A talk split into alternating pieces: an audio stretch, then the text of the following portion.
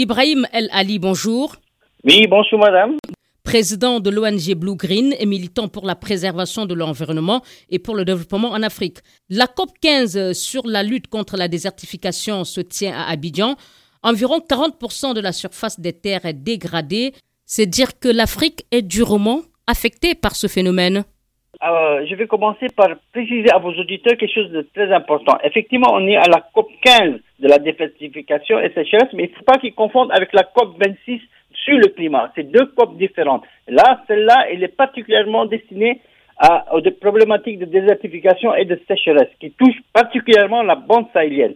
Et vous voyez bien que dans la bande sahélienne, elle, elle regroupe toutes les problématiques du monde en réalité, que ce soit au niveau du terrorisme qui sont dans cette bande sahélienne, désertification, les trafics d'armement ou de trafic d'esclavage, ou, les migrations, ou la question de la rareté de l'eau, ou, les luttes entre les éleveurs et, les paysans. Toutes les problématiques qui se trouvent dans le monde sont concentrées dans cette bande sahélienne, et c'est celle-là qui a fait que 195 pays membres vont se réunir à Abidjan pour réfléchir sur comment lutter contre cette question de désertification qui, c'est vrai, touche 40% des terres émergées, mais aussi touche pratiquement une à deux personnes sur Terre qui, sur la question de la dégradation des terres.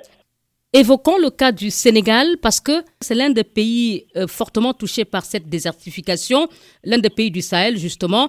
Et euh, selon l'ONG Enda Energy, 34% des terres arables sont affectées euh, par la désertification au Sénégal. Mais la désertification est une problématique qui est une problématique qui, touche le Sénégal, effectivement, mais on ne peut pas dire qu'au Mali, on ne peut pas dire qu'au Niger, au Burkina, ils ne sont pas touchés. Le, problème, c'est qu'il y a une politique agricole qui est très importante qui se fait, et l'agriculture, déjà plus 60 70% pratiquement de l'eau qui est utilisée dans cette agriculture, et, et malheureusement, on a beaucoup, beaucoup de, de, de coupes de bois pour, ou bien pour gagner des terres en agriculture, ou, ou en tout cas, le problème de la désertification va avec les problématiques de d'eau et les problématiques de reboisement également. Bon, et le climat, effectivement, et le climat qui vient aussi toucher les problèmes. Le Sénégal est touché par la question, mais le Sénégal a une politique de reboisement massif qui a été faite par le projet de la Grande Muraille Verte, mais avant même, il y a eu des grands projets de reboisement des mangroves ou d'autres sources de reboisement, comme les rogniers, les cocotiers sur le bord de mer, tout. Le Sénégal a une politique très, très, très euh, offensive sur la question du reboisement et elle peut être du, justement sur cette question de la muraille verte qui touche euh, 8000 km normalement de Dakar jusqu'à Djibouti. Le moment, le Sénégal devrait être un exemple et exporter un peu son savoir-faire à, à travers ses conseils, son expertise dans les différents autres pays. Et à ce sujet, les autorités sénégalaises avaient annoncé en 2018 euh, un plan national de reforestation durable pour préserver les écosystèmes forestiers. Quel est le bilan quatre ans après? Est-ce que la désertification a reculé de façon significative?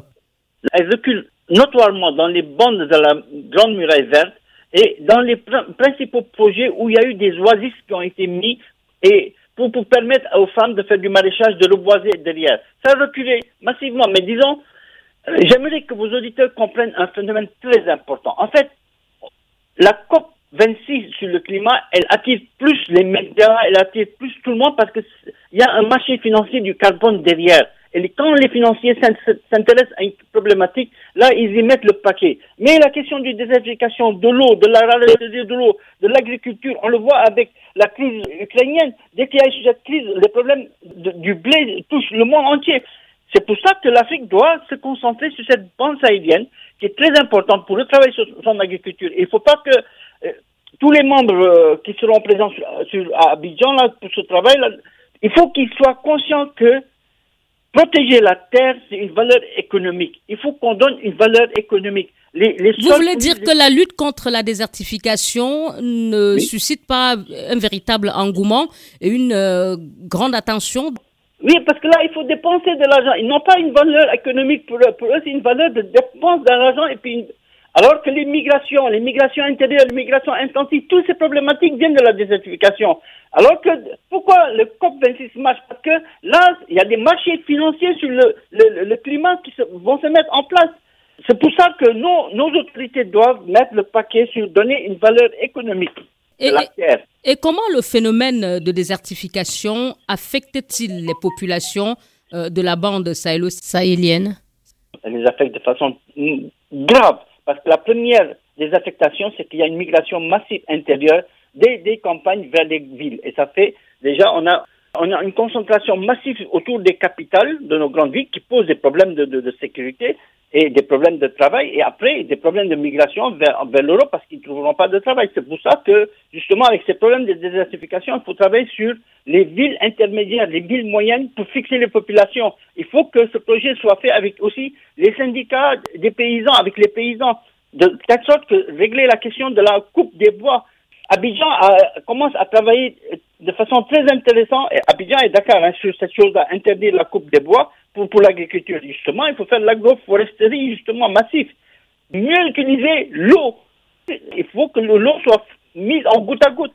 Les solutions qui existent, c'est particulièrement faire intéresser la population à ces choses-là.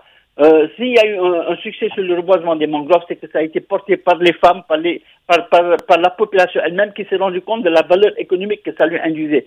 Euh, lutter contre les mangroves, par exemple, ça a permis à ce qu'il y ait une riziculture qui soit intense, une culture du miel et beau, beaucoup d'autres produits qui ont permis que ces jeunes... Ça, c'est pour la Casamance dans le sud du Sénégal. La Casamance, mais également sur la, bande de désertification, partout où vous faites des oasis d'eau, vous, vous, vous, faites un développement local, vous faites un développement local des populations, ça leur permet de rester là. Il y a des solutions qui existent de reboisement. Ibrahim El Ali, merci beaucoup. C'est moi qui vous remercie. Président de l'ONG Blue Green et militant pour la préservation de l'environnement.